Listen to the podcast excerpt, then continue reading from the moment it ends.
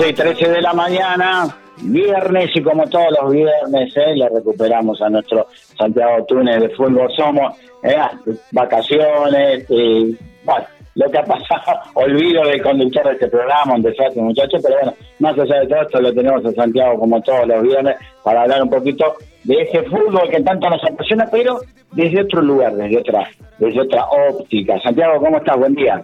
Walter, buen día. ¿Cómo andan? ¿Todo bien ahí por la dosis diaria? Andamos ahí bien, eh, poniéndole las pilas con todo y volviendo, ¿no? Volviendo eh, a, hacer ese programa. Eh, ¿Vos cómo te fue tomando el, verano? Bien, bien, descansando en la medida que, se pudo, corriendo atrás de los niños, pero bien, un poco de playa, otro poco de playa y bueno, ya, ya reintegrados al, trabajo después de la pretemporada, tomando ritmo de, a poquito. Me parece muy bien, hay que no hay que forzar mucho porque viste que siempre empieza, se cargaron los músculos en la pretemporada. Uno dice, ¿para qué hicieron pretemporada? Se cargan los músculos, esas cosas que le pasan después de la pretemporada. Pero evidentemente hay que hacerla la pretemporada. Tal cual, tal cual. Para, para que el ritmo así, que cuando viene de golpe, viste, no, no lo tome a uno tan de sorpresa, viste, sino estar un poquito preparado. Santi, vamos a hacer dos partes, dos partes, como, como habíamos charlado eh, previamente. Vamos a hacer la primera parte, año mundialista, ¿no? Eh, para empezar como a, ponernos un clima en un mundial muy extraño, un mundial que se juega a final de, a final de año, noviembre, diciembre, pero un mundial, más allá de esto, un mundial a fin, el primer mundial que se hace en ese continente, también más allá de, más allá de esto, Vamos a, vamos a ponernos con algunas historias, esas historias que llaman la atención de, estos mundialistas o de estos personajes mundialistas. ¿Con qué venimos con, con este primer capítulo para ponernos eh, en clima de mundial? Mira, Walter, para, para sacar del medio y empezar un poquito a, mover la pelota, vamos a arrancar hoy con, con dos historias relacionadas con Johan Cruyff, que bueno, si bien solo jugó un mundial ¿no? Eh, en su carrera, eh, es un personaje que bueno ha marcado eh, casi que podría decirse un antes y un después ¿no? en la historia del fútbol, sobre todo por aquel equipo ¿no? que de la naranja mecánica del Mundial 74, arrancando un poco por ahí, Walter, en aquel Mundial que fue el primero en el que la cuestión marketinera ya empezó a un poquito más, más fuerte en el fútbol, eh, bueno, en, esa Copa del Mundo Adidas era el, el auspiciante, ¿no? Eh, la marca que diseñaba la, camiseta de Holanda. Eh, y bueno, como viste que es lo que es el sello distintivo de Adidas, ¿cuál es? Las tres tiras. Bueno, la, camiseta de Holanda en ese mundial tenía tres tiras en, la, en las mangas, pero la de Kreis era distinta, no, no se parecía a la de sus compañeros. ¿Por qué te digo esto, Walter? Porque la que usaba Johan tenía dos tiras qué, pasó, cómo, se llegó a ese diseño diferente que tenía respecto al de sus compañeros. Bueno, en ese momento Kreis tenía un contrato, había firmado un contrato exclusivo con Puma. Eh, en esa época no era la guerra que se da ahora como eh, Adidas contra Nike, en ese momento era Adidas contra Puma.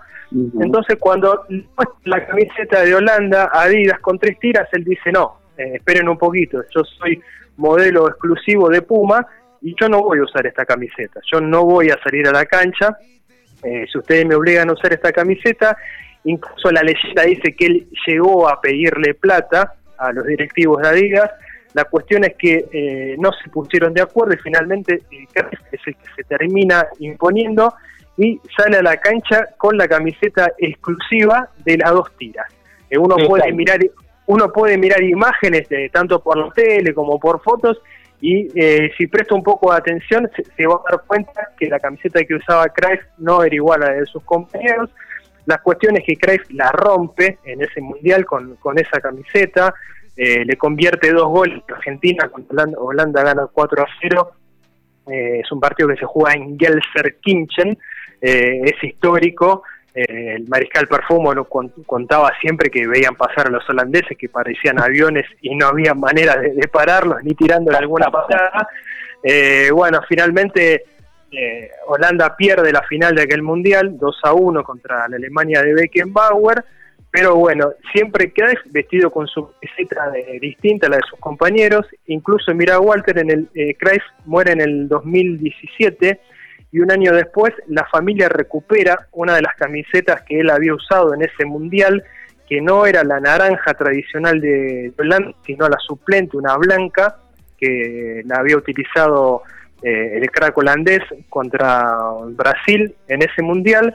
Y vos mirás la camiseta, tiene el número 14 y por supuesto que tiene las dos tiras en las mangas. El, encargado de mostrarla fue su hijo Jordi Craig, que, que está muy emocionado, viste, cuenta ahí en el Twitter lo que significa para él haber recuperado esa camiseta de su padre, pero bueno, eh, el tipo de principio a final de aquel mundial, él jugó con una camiseta que no, no era la original que usaba el resto de sus compañeros por aquel contrato que Holanda tenía firmado con Adidas. Y, para ir cerrando, en otra historia mundialista de Craig Water, esta vez sucede cuatro años después, la, la que recién estuvimos hablando, eh, cuando acá en Argentina se esperaba ¿no? que, que viniera a jugar el, Mundial del 78 y finalmente no lo hizo. Eh, vos sabés, Walter, que existía una leyenda que decía que Cruyff no eh, había venido a jugar aquel mundial porque él no estaba, él estaba de acuerdo con que se jugara en un país que estaba gobernado por una dictadura y también, aunque había otra versión, quizá de la que no se hablaba tanto, era que él no se había puesto de acuerdo con la Federación Holandesa por un tema de contratos para venir a jugar acá a la Argentina, pero eh, antes de morirse él publica una biografía en el 2016 y en la que él cuenta su verdad de por qué no vino a jugar a la Argentina.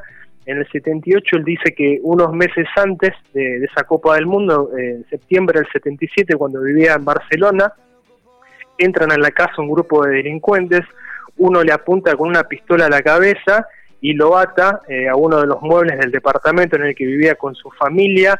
En algún descuido de los ladrones, la mujer de Craig se escapa, empieza a gritar, ¿no? Por el edificio que los estaban robando y bueno, finalmente terminan deteniendo, ¿no? A uno de los delincuentes y unos días después la investigación eh, que abajo del edificio había una camioneta en la que había colchones y que aparentemente estaba todo preparado para secuestrarlo a Craig en aquel momento en España. Eh, bueno, él siente, él siente que, bueno, que por esa situación eh, cuenta que tuvo custodia durante mucho tiempo, que no se podía, no podía dejar a la familia sola, venir a, jugar el mundial en Argentina, incluso el técnico de Holanda viaja a Barcelona, eh, intenta convencerlo de que se suma al plantel, de que vaya a jugar al mundial. En Holanda se hace una campaña nacional para que Clive termine jugando el mundial en Argentina, pero bueno, él se mantiene en su postura, dice que no, y eh, mira lo que es la paradoja, él termina presentando la final de aquella Copa del Mundo que Argentina gana 3 a 1 contra los holandeses para la BBC.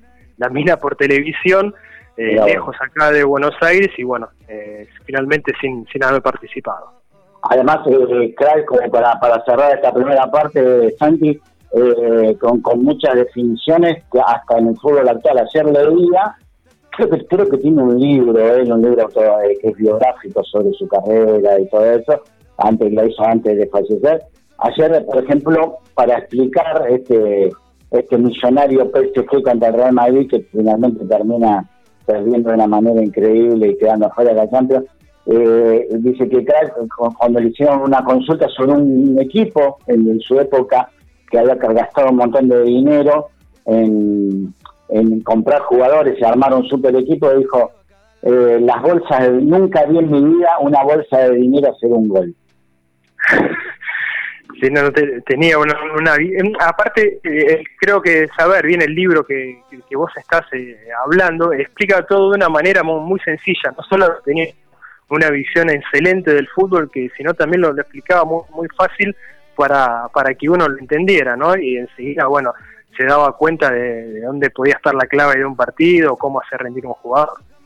Exactamente, sí, sí, un tipo eh, con, una cabeza de fútbol y además también mucho por el, tema, más allá de, esto, de como explicaba, de, de, esa, de ese mito que había, pero no, pero el tipo en el tema social y el tema en donde vivía, en el mundo que vivía, lo tenía muy claro. Hay también alguna declaración con respecto a, a temas políticos y el tipo también era este, no, no, no, no, estaba enfrascado en, solamente en el fútbol, sino que estaba, estaba muy, muy, muy consciente de su actualidad en esos años 60 y 70 donde él eh, se desarrolló futbolísticamente.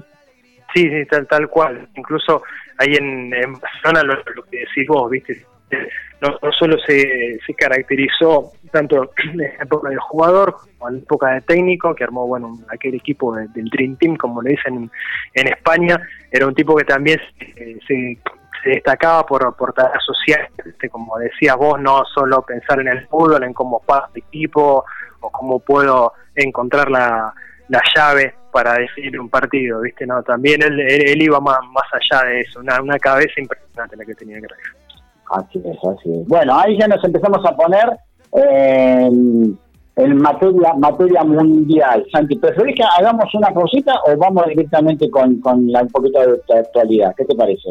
Vamos con un poquito de actualidad, Walter, vamos, cambiamos cambiamos un poquito de frente y le, y le damos derecho con, con, la actualidad ahora. Bueno, a partir, bueno, ahí hablando, como, como decía mi hijo cuando era chico, del mundo mundial, eh, este tema de, este conflicto bélico de Ucrania, Rusia, el antitema ruso. Yo te consultaba si había algún antecedente sobre eh, una decisión de la FIFA en este caso, como lo hizo con Rusia, lo dejó fuera del Mundial, o, eh, como que tachó a, todo lo que es la, liga rusa tan importante, ¿no? La liga rusa, y también de adquirir jugadores, un montón de cosas más esa decisión que usted ha tomado. ¿Hay algún antecedente con respecto a esto, Santi?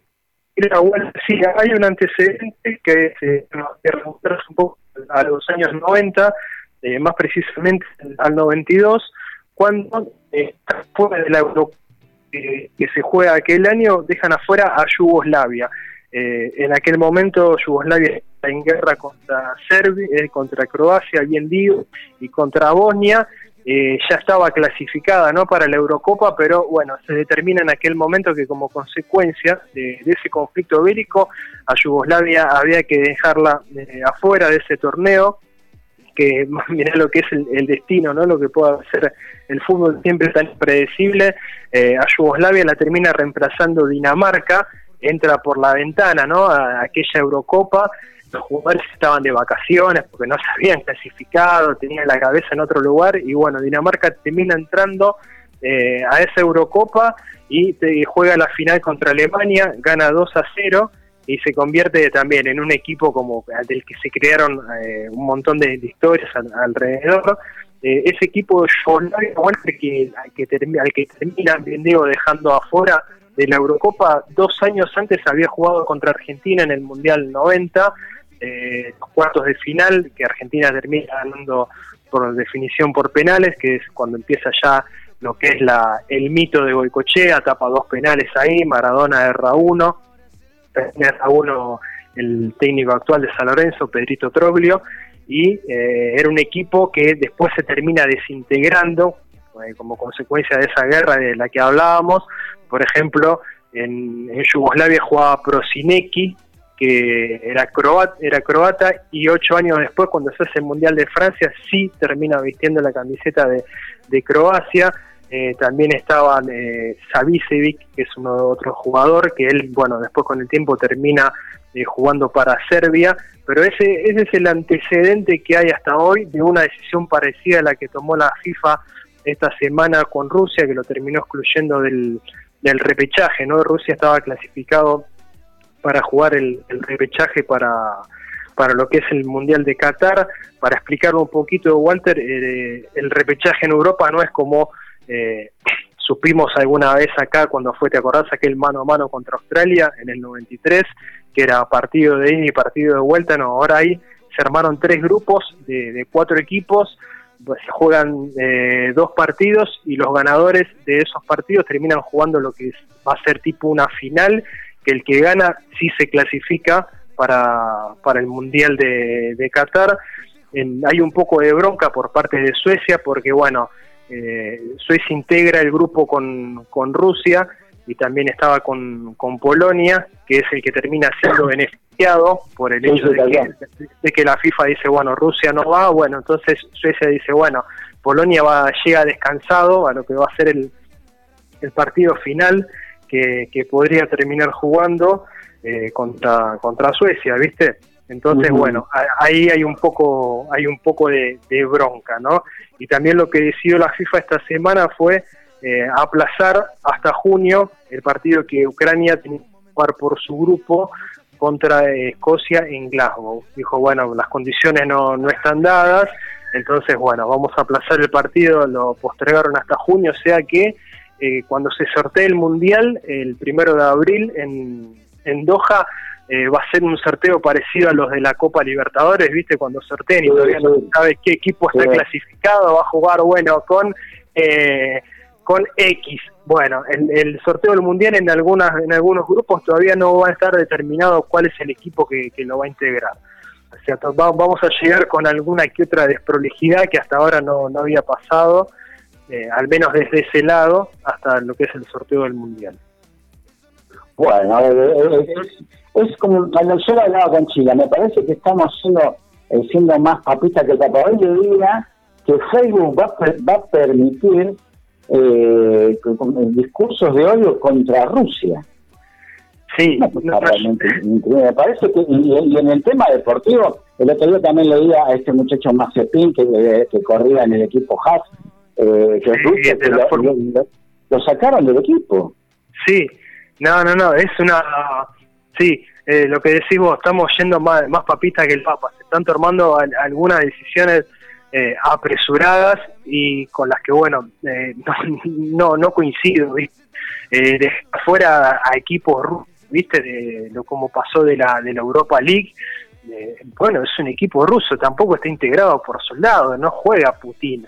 Vos podés tomar, tomar una decisión, no por ejemplo, que están, se están sobre todo lo que es en el mundo financiero o en el mundo de las empresas, eh, en, en, Alemania, por ejemplo, el Borussia Dortmund estaba, el Borussia Dortmund no, perdón, eh, bueno, uno de los equipos de, la liga eh, auspiciado por, eh, por Gazprom, que es la, principal petrolera rusa, y dijeron, no, bueno, no nos va a auspiciar más. Si lo querés ver desde el lado empresarial, porque bueno, quizás es una empresa en la que el gobierno es accionista, el gobierno podemos leerlo de esa manera, quizá podés coincidir o no, pero bueno, puede ser un castigo. Pero ahora los deportistas, viste, directamente o a una selección, de hecho, eh, eh, Infantino, el presidente de la FIFA, tiene hace hace menos de cuatro años una foto junto a Putin en la inauguración del Mundial. Hasta hace cuatro años estaban haciendo negocio juntos, ¿viste? Claro. o sea que, ¿viste? Está bien, hay una guerra de por medio ahora, es una invasión eh, rusa a un país soberano, pero viste con los jugadores, con deportistas de otras disciplinas, eh, la verdad que es bastante arriesgado y es un castigo que hasta suena injusto. Exactamente, exactamente. Me parece que muchas veces es muy exagerada eh, el tema de, de, de, las más allá de bueno de las elecciones, como vos eh, contás bien el tema de que estaban la, la FIFA tiene otros ejemplos en Estados Unidos en el 94 estaba invadiendo Afganistán y, Qatar tiene un montón de denuncias de, de, haberse utilizado casi mano de obra esclava para terminar los estadios para el Mundial y, sin embargo ahora se suben todos a esta ola anti-rusa que hay, eh, pero como haciendo la salvedad también como lo haces vos, Santi, ¿no? De que el tema político y el tema bélico pasa por otro lado y los deportistas no, tienen absolutamente nada que ver. No, no, no, incluso, viste, hasta ahí en algunos equipos de, sobre todo de la Liga de, España, de Italia, de Inglaterra, que hay jugadores rusos y ucranianos compartiendo planteles y está todo bien entre ellos, viste, se, se apoyan mutuamente, eh, eh, no hay ningún conflicto, viste, entonces, bueno, ¿por qué, me, por qué mezclar la, eh, la situación, no? Son, son castigos que, bueno, que suenan un poco, son un poco inexplicables. La verdad que no, Decisiones, de, decisiones apuradas quizá para quedar bien con la tribuna, eh, viste, o con los grandes poderes del mundo, y, bueno, no, parece que se están equivocando. Sí, me parece que sí. Santi, la última cortita, eh, hablamos también del, del Bolonqui del Querétaro eh, Atlas del fin de semana, que yo le decía a Chila que yo me, me vi casi calcado una situación de acá y que por eso creo el otro día, bueno, veíamos a esta gente de River viajando en la Copa Argentina, parecía que iban a la guerra, faca, revólver, un montón de cosas más.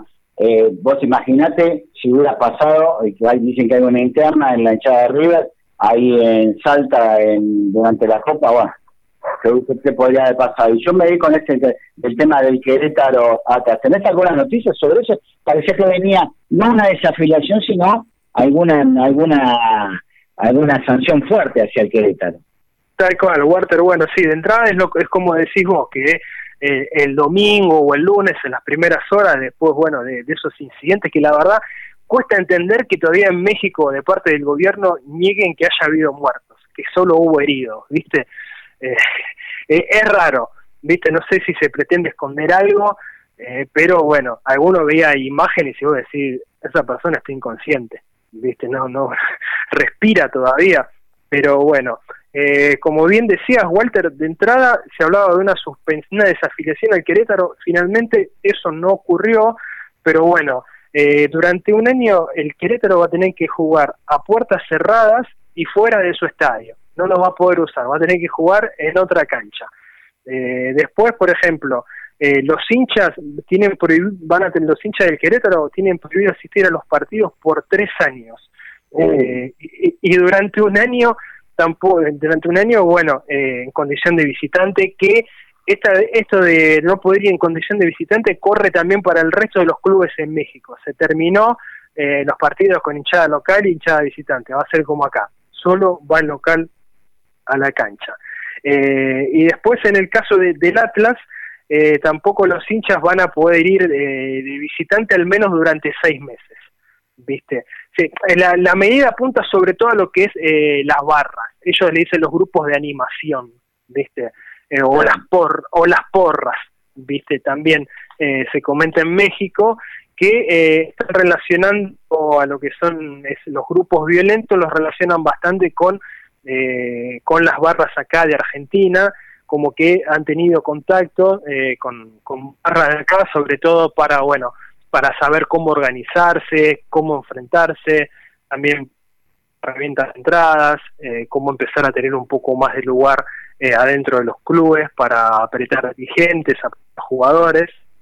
Eh, recuerdo... Qué terrible, bastante, recuerdo en el año 2006 que le habían hecho una entrevista, bueno, al que todavía sigue siendo el líder de la barra de Boca, Rafa Diceo, iban en en los micros a la cancha de River y, y, al lado de él estaba uno de los jefes de la barra del Real Madrid, uno de los ultras, y, y Diceo miraba a cámara y le decía, esto para ellos es Harvard, ¿viste? Eh,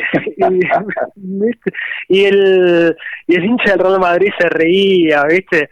Pero bueno, habían venido, eh, no sé a qué, Buenos Aires, además de venir a ver el Boca River de aquel momento, eh, aparentemente habían venido a tomar alguna que otra clase de, cómo manejar eh, la barra de Real Madrid. Viste que quizás lo que tienen en España es que en España y en Europa que las barras no no están tan organizadas quizá desde el negocio, pero que sí que son grupos violentos, ¿viste? Son grupos violentos, grupos fascistas, eh, sobre todo discriminatorios, ¿viste? Que persiguen mucho eh, por, por la condición de la que uno vive en el país, ¿viste? Eh, cuando van a jugar, no sé, a países donde, bueno, donde hay, donde hay grupos minoritarios, ¿viste?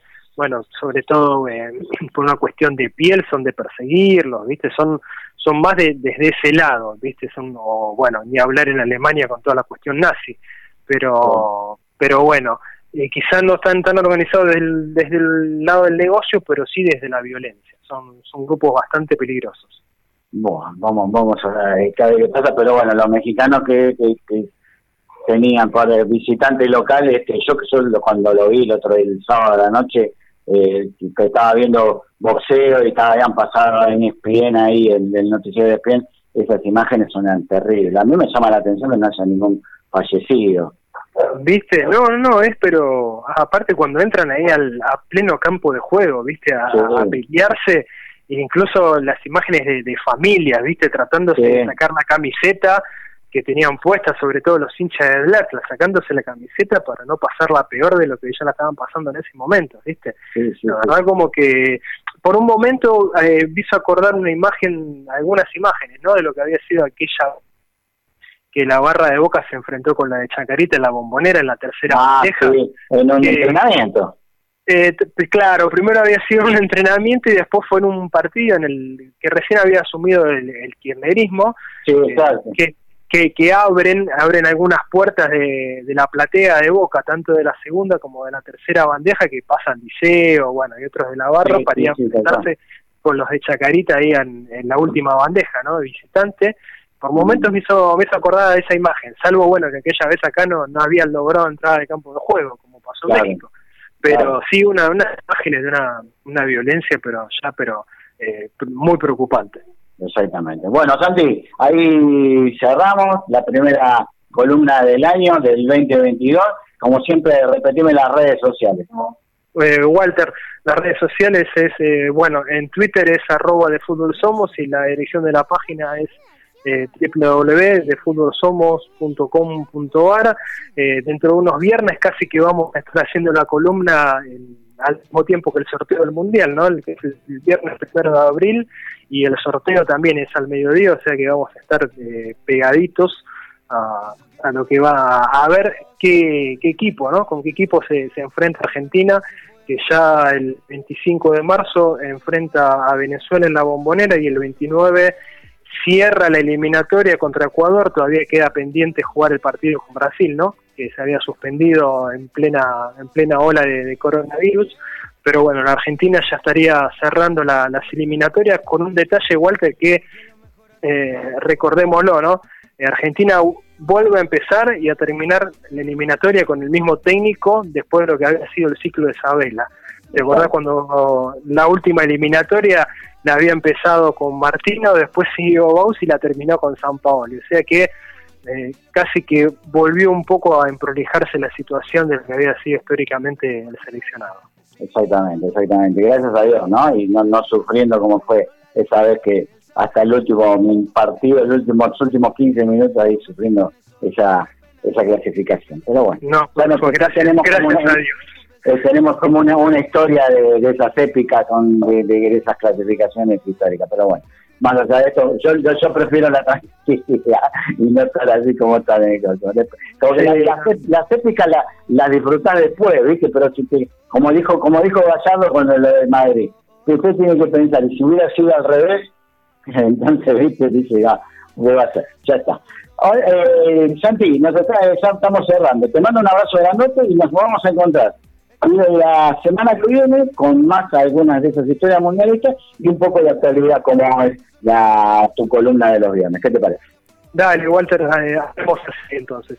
Eh, un detalle para, para ir cerrando de que hablamos recién de la selección es para aplaudir ¿no? el laburo que, que se hace detrás de la selección mayor esta semana cuando se dio la lista Eh, de convocados, sobre todo con, con los juveniles, ¿no? Que vinieron siguiendo durante los últimos tiempos que son hijos de argentinos, pero que están criados en Europa, que ya eran seguidos por otras selecciones y desde acá eh, lo, lo vieron a tiempo y ya fueron convocados para que, bueno, no, no sean citados de otras selecciones. La verdad que es, es un laburo impresionante. Exactamente, como para mostrar un punto de, de- de diferencia, ¿no? Que están, realmente están están mirando a, a, a, a todo el mundo, ¿viste? Que a veces dicen la selección, no, mira, pues solamente los europeos, no, no, están realmente están, y están muy bien hechos. Está- a mí lo que más me gustó que los amigos del chiringuito, ¿viste? Los del, del programa español, Sí, España. esta- estaba- estaban enojados. Así que hacer enojar a los viejos chotos del chiringuito es un punto a favor de Scaloni.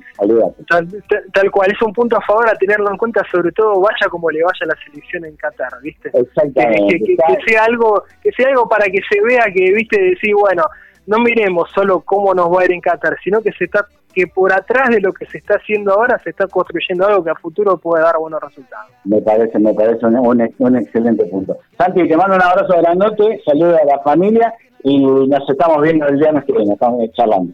dale Walter el viernes que viene hay un saludo grande para Chile Listo, gracias. El señor Santiago Túnez de Fútbol Somos ha pasado por la dos y diez de este viernes. Vamos, Chile. Desde que te tengo ahora sé lo que ¿Vemos una un peli de terror? No, papi, una de acción. Damos una comedia. ¿Y una para mí de dibujitos? Volvió el cine. Te esperamos en Multiplex. Imperdibles promos, los mejores combos, las mejores salas, Comfort Plus, Extremo, Platinum y 4D. Todos los martes y miércoles, mitad de precio. Más info en multiplex.com.ar.